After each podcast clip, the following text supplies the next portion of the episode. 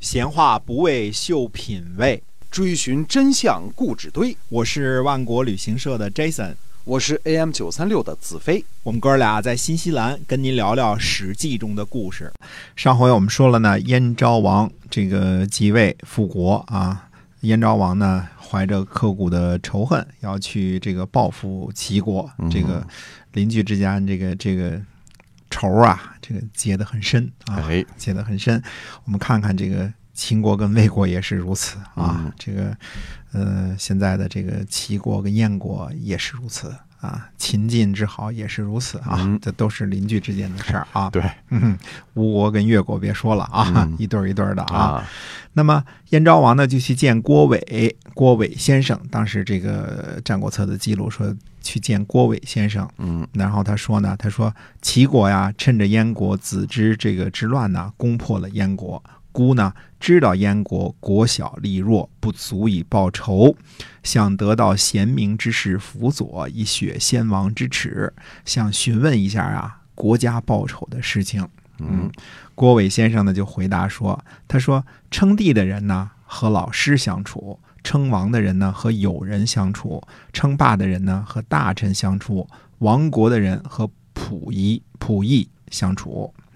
那么曲节侍奉有才能的人，呃，这个北面啊，这个向着北边儿，这个接受教导啊嗯，这样呢才能超过自己百倍的人呢就会来了。”啊，早上学习，晚上休息。嗯，作息时间里讲啊，嗯先去讨教，然后呢默想，这样呢，那些才能超过自己十倍的人就会来了。别人呢去求教，自己呢也去求教，呃，这样呢，那些才能和自己相仿的人呢就会来了。嗯如果靠着己岸，拄着手杖，这个傲气十足的指手画脚，那样招来的呢，只能是随从仆役。如果举止放纵、摔摔打打、蹦跳呼喝，那样招来的呢，只能是奴隶嗯啊。这个这个话说的，其实啊，这个到今天依然是管用的。啊对吧是，这个你想要什么样的人帮你来效力啊，那你就会呃有什么样的态度去对待他们。呃，这是这个谁郭伟先生说，他说这是古人呢服侍有道德的人和招揽有才能的人的原则。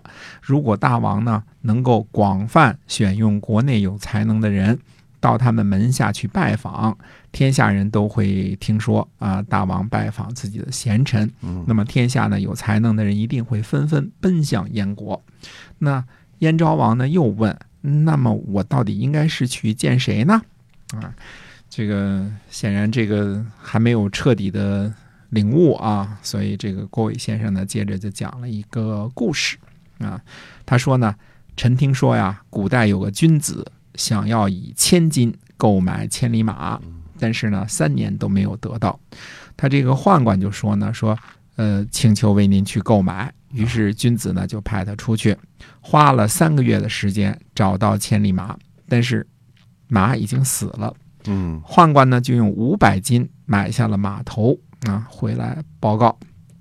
君子呢就大怒，说：“我要买的是活的千里马，这个死马哪值五百对，金你呢？”说买一码头来啊，嗯，就是啊。宦官回答说呢，说死马还肯花五百金去购买，何况活马呢？天下啊一定认为您是真心想要千里马，千里嗯马很快就会到了。啊、啊，嗯，果然不出一年就买到了三匹千里马。嗯，这个看来金子挺多 啊， 金子挺多。可嗯以，到处买千里马到，处买哎嗯，现在呢，大王真的要招揽天下之士啊，这个就请从郭伟开始吧。这是郭伟说的啊，说郭伟这样的人呢，都能得到重用，更何况比郭伟更加贤能的人呢？啊哎，你先重用我吧，对吧没？错嗯，于是呢，燕昭王就为郭伟建造了大房子，像老师一样呢来对待他。这个嗯郭伟看来也是听说话是挺有道行的啊啊，。是，哎，于是齐国的邹衍从齐国来投奔啊。这个邹衍可是百家之中非常有名的人物，是阴阳家的代表人物。嗯，他创立了五德始终说和大九州说。呃，不要小小看这两个说法和学问啊。嗯五德是指什么呢？说五行金木水火土当中啊，它叫木火土金水，所代表的呢是五种德行，始终呢就是说五种德行呢周而复始，循环运转啊。呃，于木呃于土下木阴金周火，木克土，金克木，火克金，水克火，土克水。嗯呃，由于这个呃水是属黑色嘛，嗯所以这个秦朝就崇尚黑色，就是根据这一套来的。呃，大家千万不要小看这个说法啊，嗯这个说法是提供了什么呢？后来改朝换代的理论依据。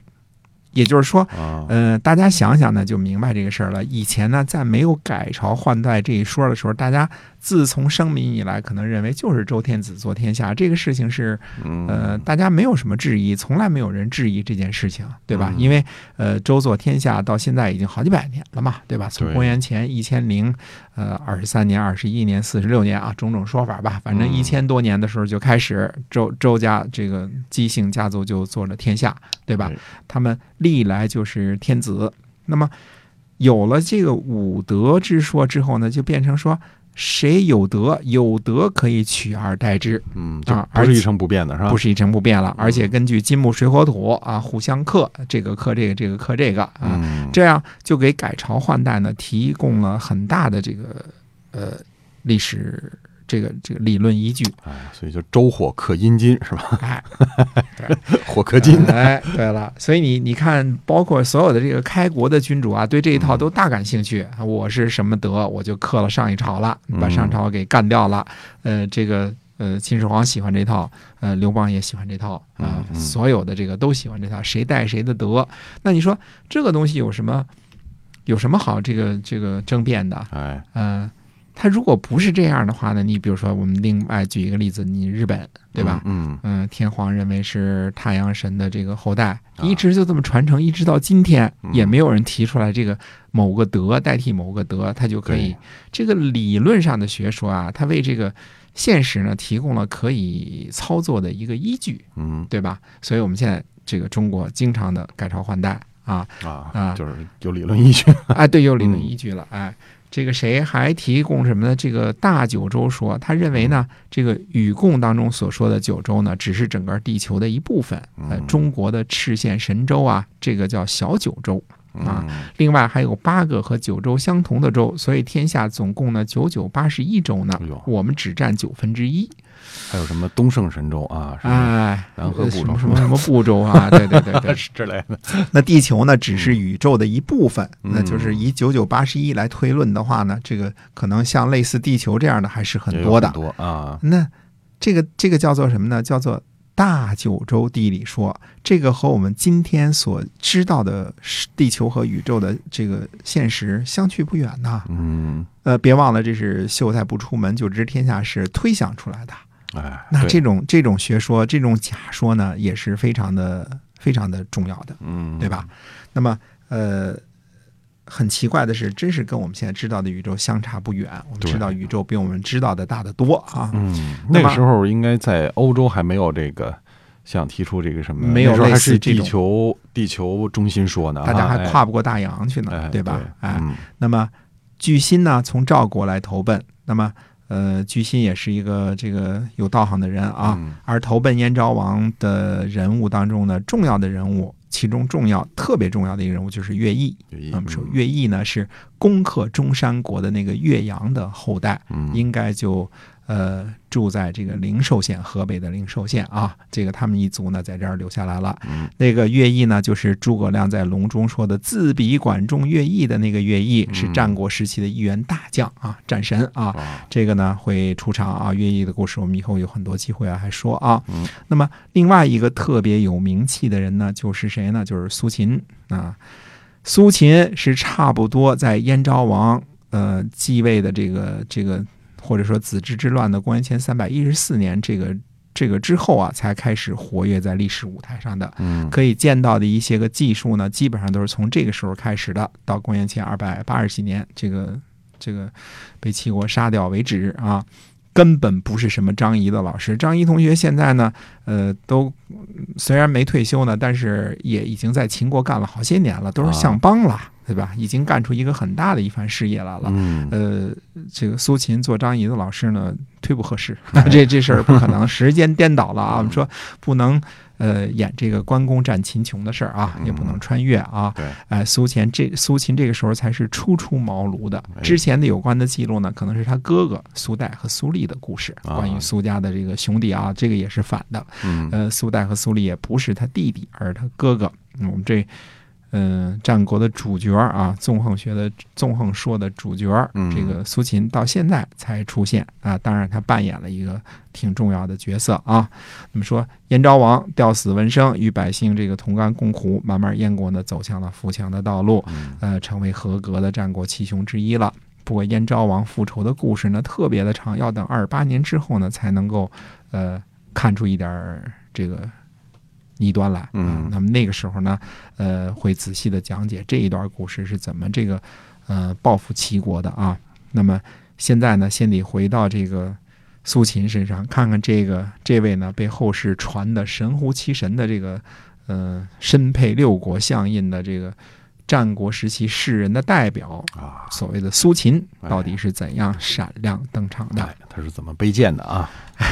是 的，父亲卑 贱，嗯，嗯，是。那么我们这个史记中的故事呢，现在我们都是在讲这个，主要是讲战国时期了哈。对的哎，是。那么要厘清很多呢这个嗯不确定的东西，比如说这个哎呃，而且呢，你要断定这个，比如说苏秦、张仪列传当中那些个都是编的。嗯呃，要断定这个事情呢不容易，因为这是中国呃历史和文学的名篇，对吧？苏对嗯秦和张仪列传啊，这都是这个选入各种选本儿，然后这个大家这个呃几乎是脍炙人口的。嗯、啊，那么现在呢，我们要反动一下，这个推翻它，这个它作为小说儿是很合格的哎啊，这个您欣赏一下也没有问题啊，嗯欣赏一下文学也没有问题。作为历史，它的不真实性呢是显而易见的，这哎个事情呢必须得把它这个给翻过来，按照呃历史的顺序。